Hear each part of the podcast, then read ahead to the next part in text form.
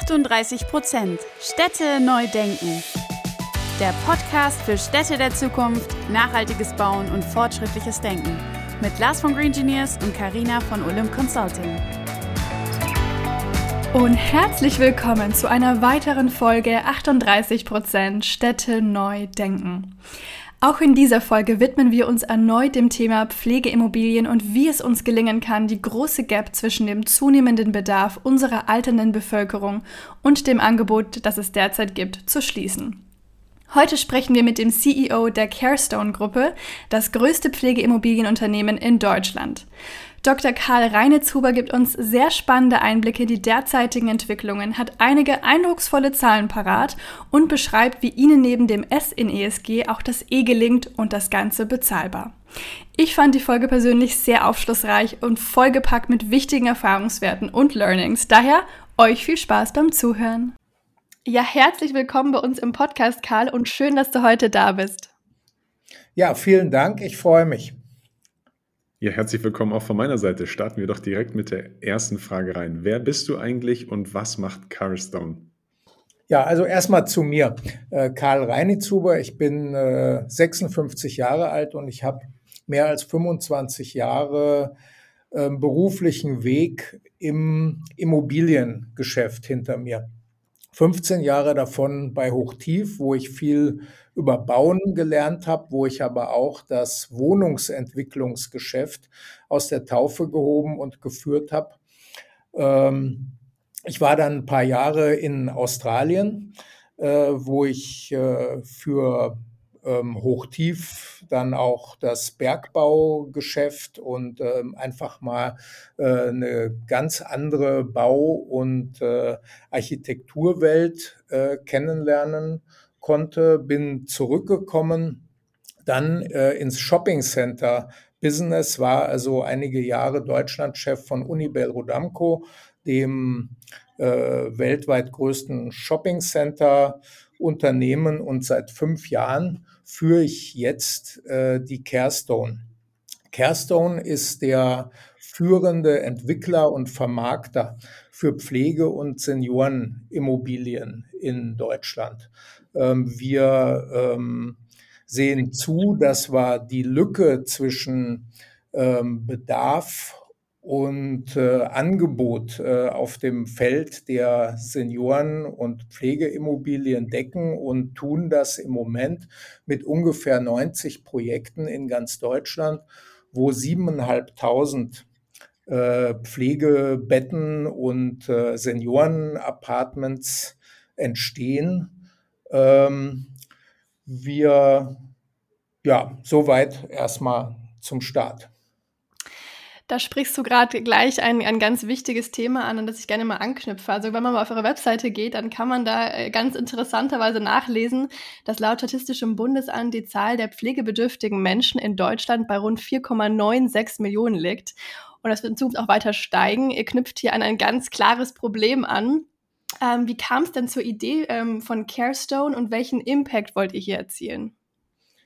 Ja, ähm, vielleicht ähm, klären wir dazu äh, erstmal ein bisschen die Zahlen auf, damit wir äh, die Bedarfssituation in der Pflege und im Seniorenwohnen verstehen. Und äh, äh, dann sehen wir mal, wie wir bei Kerston darauf reagieren. Genau, also es gibt äh, heute ungefähr fünf Millionen Pflegebedürftige, es gibt ungefähr 17 Millionen Menschen äh, über 65 und äh, unter diesen 17 äh, Millionen sind 6 Millionen über 80-Jährige. Alle diese Größenordnungen äh, der Senioren werden in den nächsten 20 Jahren um mehr als 30 Prozent wachsen. Äh, das heißt, ähm, ja, wir werden dann sieben Millionen Pflegebedürftige haben und wir werden insbesondere bei den Hochbetagten über 80 von sechs auf zehn Millionen zulegen. Ähm, das bedeutet auch, dass diese Menschen alle ähm, irgendwo wohnen und äh, bei denjenigen, die Unterstützung und Betreuung brauchen, äh, dass diese eine Unterbringung in einer Pflegeeinrichtung brauchen. Wir haben heute ungefähr eine Million stationäre Pflegeplätze und wir brauchen in den nächsten zehn Jahren, ähm, in den nächsten 20 Jahren nochmal 300.000 weitere. Wenn man das runterbricht auf ähm, einzelne Häuser mit 80 bis 100 Betten, dann müssten wir jedes Jahr 400 neue Pflegeeinrichtungen fertigstellen. Tatsächlich sind aber nur weniger als 100 in den letzten vier Jahren in jedem Jahr dazugekommen. Da haben wir also vor kurzem eine Studie mit Bulwin Geser gemacht. So, das heißt also, es gibt einen Riesenbedarf an äh, ähm, Pflege- und Seniorenwohnen. Äh, die Lücke zwischen Angebot und Nachfrage wird immer größer. Und daraus ist die Idee für Carestone entstanden.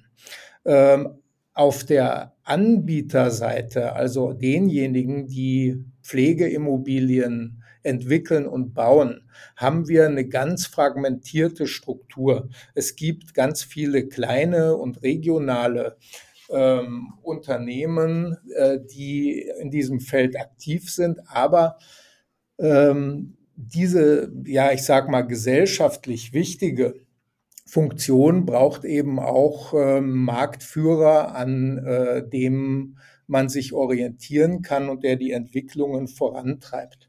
Und äh, das war im Prinzip die Idee für Carestone, also eine, in größerer Zahl und in, ich sag mal, äh, sehr professioneller Form ähm, Pflegeimmobilien zu entwickeln und zu bauen.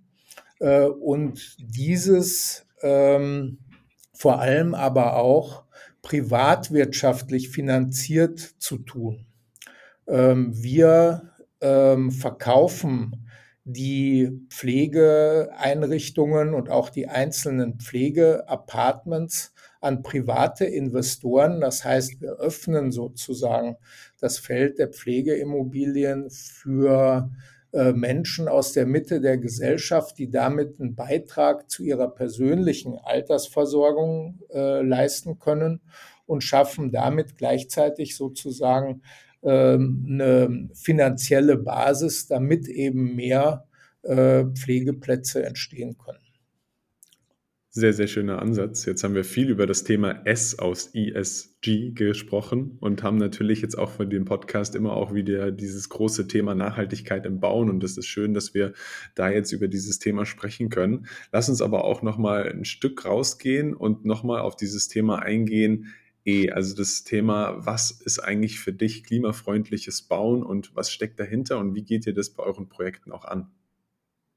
Genau, also dieser, ähm, ich sag mal, Selbstverständnis als äh, äh, Marktführer heißt natürlich auch, dass wir bei der Nachhaltigkeit vorangehen müssen und einen Beitrag dazu leisten wollen, äh, dass wir eben die Hälfte oder sogar mehr der äh, CO2-Emissionen aus dem Gebäudebereich bis 2030 und dann sozusagen auf äh, klimaneutral bis 2045 äh, schaffen. Auch das ist ja eine gesamtgesellschaftliche Aufgabe.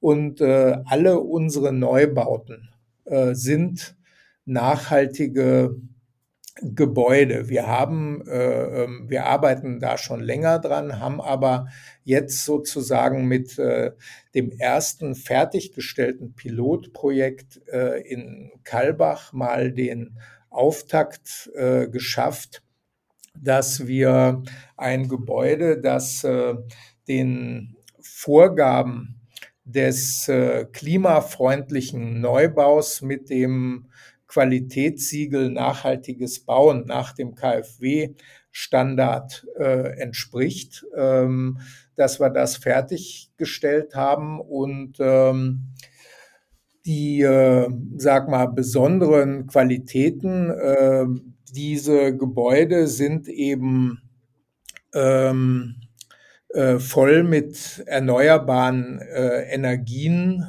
äh, betrieben. Äh, die, ähm, es gibt äh, sozusagen eine Ökobilanz, die auf einem klimafreundlichen, aber auch auf gesunde Baustoffe setzenden Bauteilkatalog beruht. Und äh, letzten Endes, und da kann man auch hier mal eine harte Zahl nennen, äh, erreichen diese Gebäude das Ziel von weniger als 24 Kilo äh, CO2-Verbrauch über den gesamten Lebenszyklus pro ähm, Quadratmeter äh, der BGF. Total interessant, auch schön zu hören, dass ihr eure Verantwortung als Marktführer einfach so erkannt habt und euch der Mission auch stellt. Du hast das ähm, dieses spannende Projekt in Karlbach äh, gerade schon erwähnt, ein CO2-neutrale Holzmodul-Hybrid-Bauweise. Ähm, du hast auch gerade schon erwähnt, es ist soweit jetzt fertig. Nimm uns da gerne mal ein bisschen in diesen Prozess mit rein, weil gerade bei solchen Projekten äh, gehe ich mal davon aus, äh, nimmt man ganz viele Erkenntnisse auch mit und, und Erfahrungswerte. Was waren denn so eure Erkenntnisse aus diesem Prozess? Ja, genau richtig. Also bei Carestone ist die Erfahrung und dann sozusagen das Gießen der Erfahrung in Standards äh, immer das Wichtige. Wir, wir sagen, wir sind, wir bauen eigentlich den VW Golf äh, der Pflegeimmobilien, also sozusagen ein mehr oder weniger serielles Produkt, in dem eben die Erfahrungen der vorherigen Projekte immer wieder einfließen. Und äh, bei ähm, äh, Kalbach haben wir eben zum einen äh, diesen Prozess in der Zusammenarbeit mit der DGNB und der Zertifizierung ähm, äh, gelernt. Ähm, ein besonderer Schwerpunkt liegt aber auf dem Bauteilkatalog, denn ähm, äh, klimafreundliche Baustoffe, gesunde Baustoffe, äh, die am Ende eine Ökobilanz schaffen, äh, die dann erlaubt, tatsächlich dieses 24 Kilo CO2-Ziel zu erreichen, ist eigentlich der Kern ähm, äh, dieses Bauens. Ja. Ähm, ganz konkret äh, äh zeichnet sich eben dieses Haus äh, durch ähm, die Holz äh, Hybridkonstruktion äh, aus. Äh, es wurden also, ich sag mal, die einzelnen äh, Räume ähm, im, in einem Werk vorgefertigt und äh, dann schon ähm, fertig, ja, sagen wir mal, mit, mit äh, ähm, Fliesen und äh, Elektroinstallation und äh, Klimainstallation und Heizungsinstallation auf die Baustelle geliefert dort vor Ort zusammengebaut. Und natürlich hat das Haus ähm, eine Photovoltaikanlage und eine Wärmepumpe. Jetzt hattest du natürlich vorher schon die Thematik angesprochen, warum es ein Stück weit politisch ist. Äh, oder politisch getrieben sein könnte, dieses Thema, weil wir natürlich auch immer wieder sehr wenig Wohnungsimmobilien haben oder zu wenig in einer, in einer gewissen Hinsicht. Jetzt hatte ich auch vorher die Frage gestellt mit dem S-Thema, schon das E-Thema aus ESG, jetzt vielleicht noch so das G-Thema, das Governance-Thema.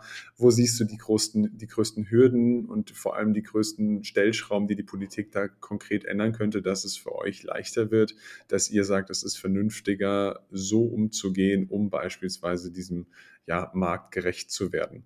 Ja, wenn ich vielleicht noch äh, ähm, äh, bei der äh, E-Seite und bei den Produkten kurzen Ausblick geben darf. Ja, ich komme äh, dann gerne sozusagen auf die politischen Rahmenbedingungen.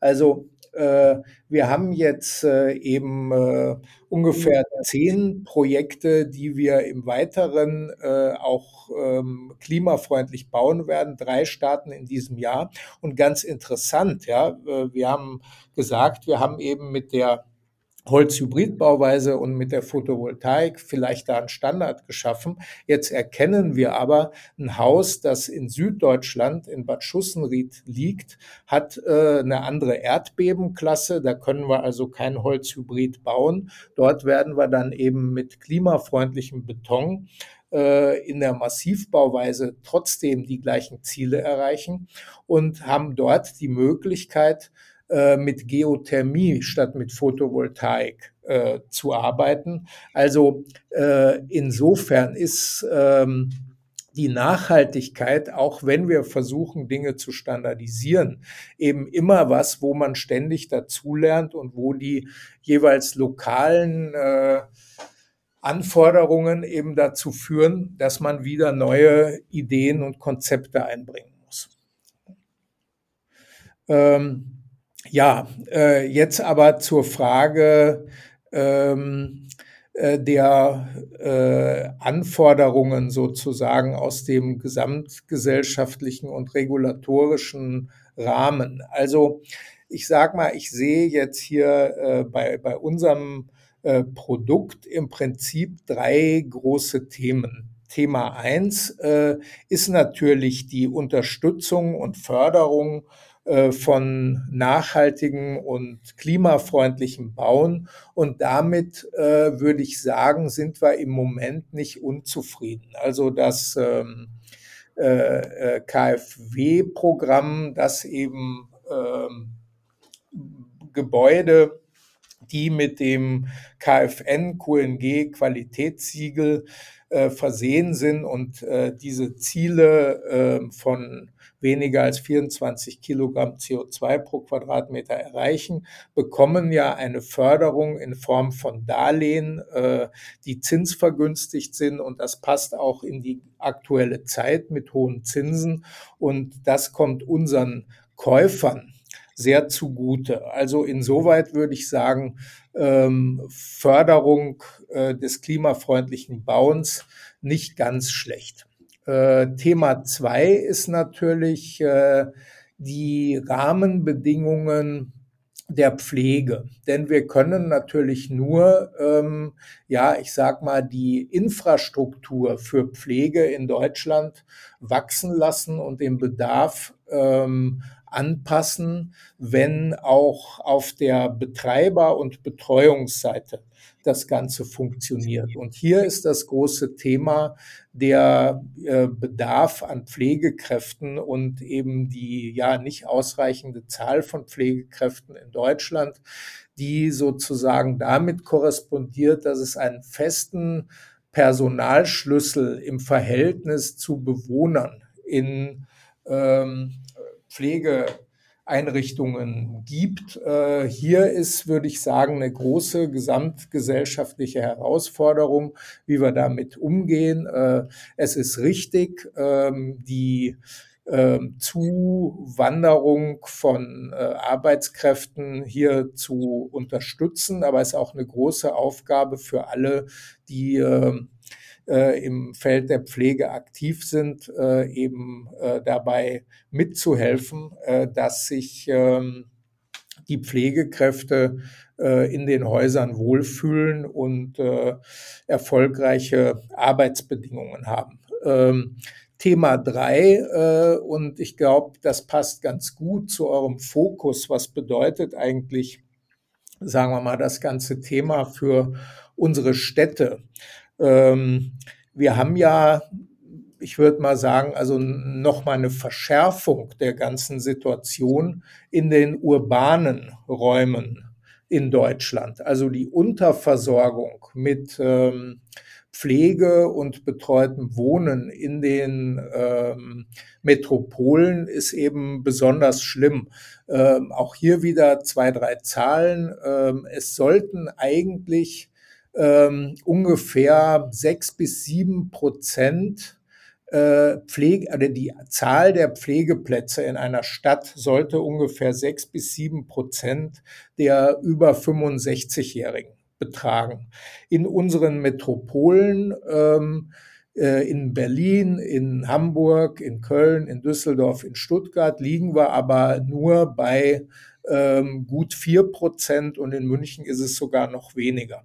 Das heißt, ähm, die Herausforderungen ja für, sagen wir mal, Stadtplanung und sozusagen äh, die Unterstützung des seniorengerechten Wohnens in den urbanen Räumen ist ein besonderes Thema und ähm, äh, hier ähm, regen wir eben an, dass es vielleicht ähm, auch eine äh, zusätzliche bauplanungsrechtliche Nutzungsart für Seniorenwohnen und Pflege geben könnte oder dass ähm, die, äh, der, die Senioren- und Pflegeimmobilien dem geförderten Wohnungsbau innerhalb der Sozialquote gleichgestellt werden.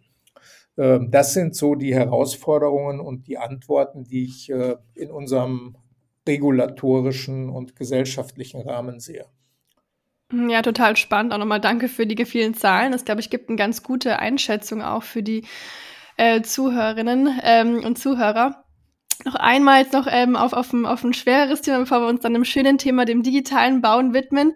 Wie geht denn ihr gerade das Thema Kosten an? Also wir haben ja die große Challenge, dass ja die Kosten steigen und aber auch zugleich klimafreundlich und irgendwo auch bezahlbar gebaut werden soll. Wie begegnet ihr der Herausforderung gerade? Ja, also ich habe ja äh, schon gesagt, wir sind eigentlich ganz zufrieden eben mhm. mit dem Förderprogramm der, der KfW für klimafreundliche äh, Gebäude. Und äh, insofern konzentrieren wir uns auch voll auf ähm, nachhaltige Gebäude, die diese Kriterien erfüllen. Und damit lässt sich auch äh, in dem Kontext von steigenden Baukosten und ähm, hohen Zinsen äh, insgesamt äh, erfolgreicher Neubau betreiben. Man muss aber ganz klar sagen, ohne diese äh, Förderung wäre das im Moment nicht möglich. Also die, die Preise sozusagen, zu denen äh, heute Neubauten an Investoren verkaufbar sind, ohne Förderung, ähm, äh, sind äh, äh, eben äh, durch die hohen Zinsen äh, so beeinträchtigt, dass in Verbindung zu den ähm, äh, weiter, ja, sag mal, leicht steigenden oder zumindest nicht fallenden Baukosten keine wirtschaftlichen Projekte realisiert werden können. Und äh, ich glaube, äh, ja, das ist, das ist auch die Antwort für die Phase, die wir eben im Moment haben, wo sozusagen die Rahmenbedingungen, Zinsen, Baukosten, äh, äh Mieten in ihrer Gesamtheit so ungünstig sind äh, wird es eben nicht ohne Förderung gehen. Ähm, ja, wir sind äh, dann mal guter Hoffnung, äh, dass äh, äh über die nächsten ein, zwei, drei Jahre ähm, vielleicht die Baukosten äh, ein bisschen sinken, die Zinsen auch und dass dann wieder eine Balance entsteht, äh, wo auch ohne staatliche Hilfe ähm, dringend benötigte ähm, Immobilien wirtschaftlich gebaut werden können. Super spannende Einblicke. Das sind natürlich auch gerade die Themen, die die, glaube ich, die meisten umtreiben in der Baubranche. Was aber auch noch ein großes Thema ist, ist natürlich die Digitalisierung und die digitalen Themen in der Bauwirtschaft selber. Welche Rolle spielt denn digitales Bauen bei euch aktuell? Ja, also wir haben äh, äh, zunächst mal einen etwas anderen Ansatz gewählt. Ja, also ich habe schon davon gesprochen, VW Golf, der Pflegeimmobilie, Standardisierung der Produkte und Prozesse. Wir haben eben immer gleiche äh, Grundrisse der äh, Pflegezimmer oder der betreuten Apartments. Wir haben äh, ähm, dann eben daraus sich ergebend standardisierte äh, ähm, Spannweiten für die Gebäude. Wir haben immer die gleiche Baubeschreibung. Ich habe von dem Bauteilkatalog in der Nachhaltigkeit gesprochen. Ähm, wir haben, wie gesagt, in unserem Produkt das Ganze sozusagen über die Standardisierung gut beherrschbar und kontrollierbar äh, gemacht. Unsere, unser digitaler Schwerpunkt liegt eigentlich viel stärker bei den äh, Prozessen äh, des Vertriebs, äh, wo wir ähm, unsere Einzelkäufer betreuen und äh, ähm, unsere äh, Vertriebsmittler äh, sozusagen unterstützen. Im Bauen selbst sind wir relativ wenig digital. Ähm, das ist ein Thema, das wir uns ähm, ja für die nächsten Jahre aufgehoben haben. Alles klar, okay, da habe ich jetzt die super Aufgabe, die Abschlussfrage zu stellen die wir immer all unseren Gästen stellen. Und zwar, Karl, in welcher Stadt der Welt warst du bisher am liebsten und welchen Einfluss hat die Architektur dabei gespielt? Genau, also äh, die Frage trifft bei mir voll ins Schwarze. Ich habe ja mehrere Jahre in Sydney in Australien gelebt und äh, das ist auch ja meine meine Herzensstadt und ähm, die Architektur ähm, spielt da äh, eine wichtige Rolle. Ähm, Australien und Sydney äh, ist ja ähm, äh, nicht älter äh, als 230 Jahre und es gibt auf der einen Seite äh, viel Historisches, aber die Dynamik sozusagen der Stadtentwicklung, die dann jeweils in den ja, unterschiedlichen Baustilen und äh, äh, vor allem dann äh, in der in dem sich ständig und sehr schnell ändernden Bild äh, der Stadt und wie die Menschen sozusagen die Stadt nutzen. Auch gerade das nachhaltige Bauen äh, ist da ein Riesenthema und es gibt tolle Beispiele von Begrünungen und von äh, ähm, ganz äh, fortschrittlichen ähm, TGA-Konzepten in Sydney und äh, es ist eben ja eine sehr ähm, äh, klare, optimistische und, und zukunftsgerichtete äh, Architektur. Und äh, ich glaube, ähm, da ähm, äh, könnten wir uns in Deutschland in dem Sinne, dass wir eigentlich unsere Städte sozusagen schneller verändern und an äh, Lebensstile und Zukunftserwartungen anpassen, eine Scheibe abschneiden. Sehr, sehr schön. Ich glaube, man konnte sich auch davon eine Scheibe abschneiden, was du heute alles so erzählt hast, was für spannende Eindrücke wir heute bekommen haben. An der Stelle sind wir jetzt am Ende des Podcastes, deswegen kann ich nur noch sagen, vielen, vielen Dank, dass du heute bei uns warst und vielen Dank für die ganzen Eindrücke, die du mit uns geteilt hast und ich hoffe, bis ganz bald. Hat mir Spaß gemacht. Vielen Dank.